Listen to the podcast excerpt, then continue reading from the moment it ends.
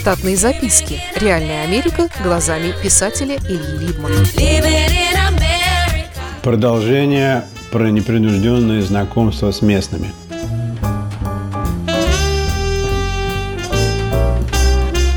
Однако, если у вас нет ярко выраженного стремления познакомиться с местными быстро и любой ценой, то совсем не обязательно идти для этого в храм Божий. Вы можете поехать на распродажу имущества из эстейта, которое обычно объявляется через местную прессу предварительно.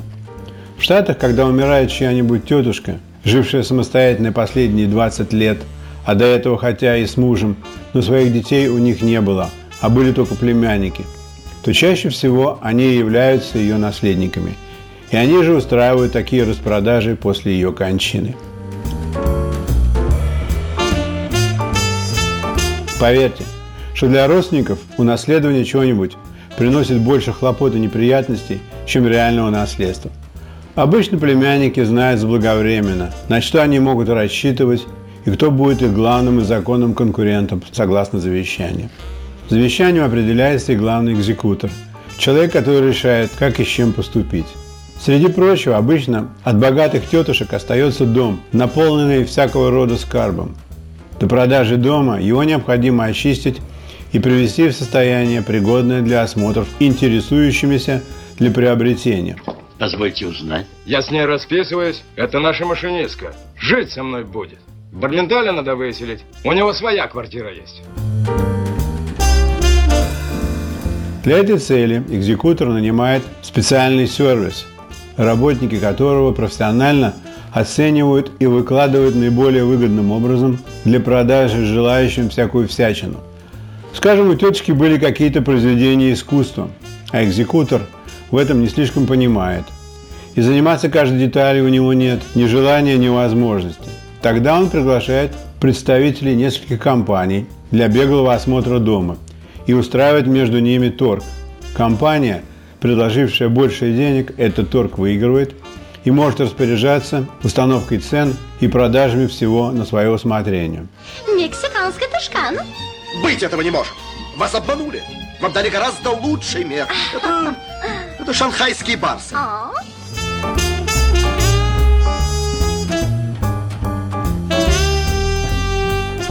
В таких делах необходимо иметь чутье и опыт. Можно легко переоценить, переплатить и остаться с убытками. Компания, которая выиграла торг, приводит своих экспертов.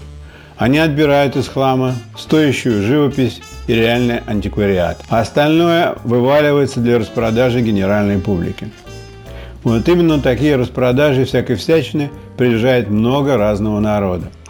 Некоторые из них – реальные коллекционеры в поисках предметов для своих коллекций, но есть и такие, которые просто интересуются.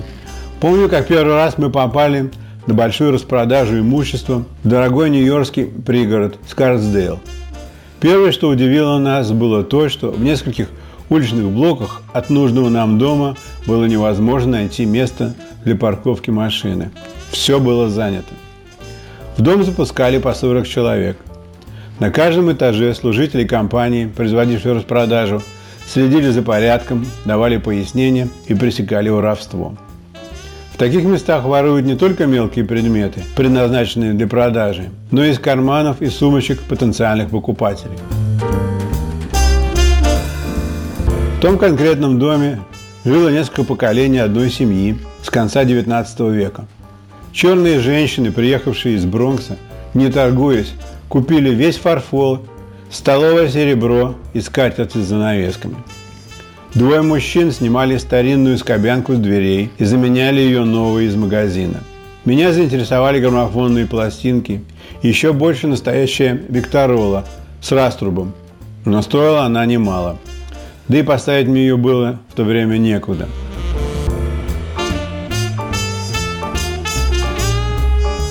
Рядом стояли ящики, полные винилом. Пока я рассматривал некоторые из пластинок, мужчина за моей спиной уже вовсю торговался с одним из продавцов за все ящики пластинок оптом. Торг его был коротким и успешным. Он попросил меня помочь ему вынести и погрузить ящики в его машину. Так мы с ним и познакомились. Оказалось, что у него был музыкальный павильон на одном из воскресных базаров, племаркетов. Я рассказал ему, что за половину своей коллекции я когда-то купил себе квартиру в Питере, а вторую половину потратил на уплату долгов, чтобы уехать из страны, и что пока у меня нет проигрывателя. Он подарил мне пару дисков Фрэнка Заппы и пригласил посетить его павильон на флимаркете.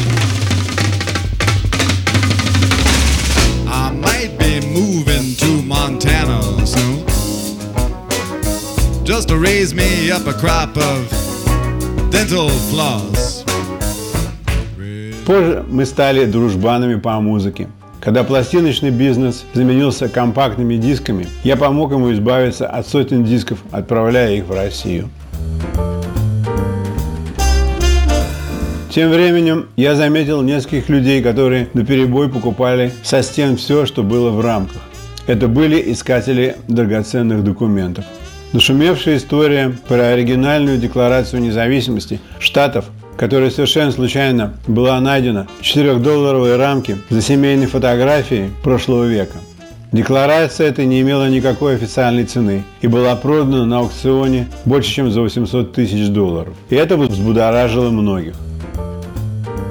Среди покупателей было много взрослых мужчин, интересующихся деревянными и жестяными игрушками 50-летней давности, а также электрическими железными дорогами. Видно было, что многие из посетителей знают друг друга и хотя кивают в знак приветствия, все равно видят в них потенциальных конкурентов. Нам все это было непривычно и диковато. Смотреть, как люди копаются в предметах неизвестного для нас назначения. Старых флаконов парфюмерии, камах бижутерии и посуде. Помню, что мне глянулись черно-белые фотографии мужчин и женщин, одетых по случаю. Фото были сделаны в ателье и продавались по 10 центов. Я купил себе на доллар, подумав, что ими можно отлично украсить стены в нашей столовой. А жена моя купила стопку открыток, перевязанных розовыми ветхими лентами. Открытки оказались присланными из Европы солдатам с войны в 1916 году. Позже мы их с интересом читали всей семьей долгое время. Хотя и не познакомились ни с кем конкретно в тот раз, но обнаружили для себя интересный способ отдыха и развлечения. Штатные записки. Реальная Америка глазами писателя Ильи Либмана.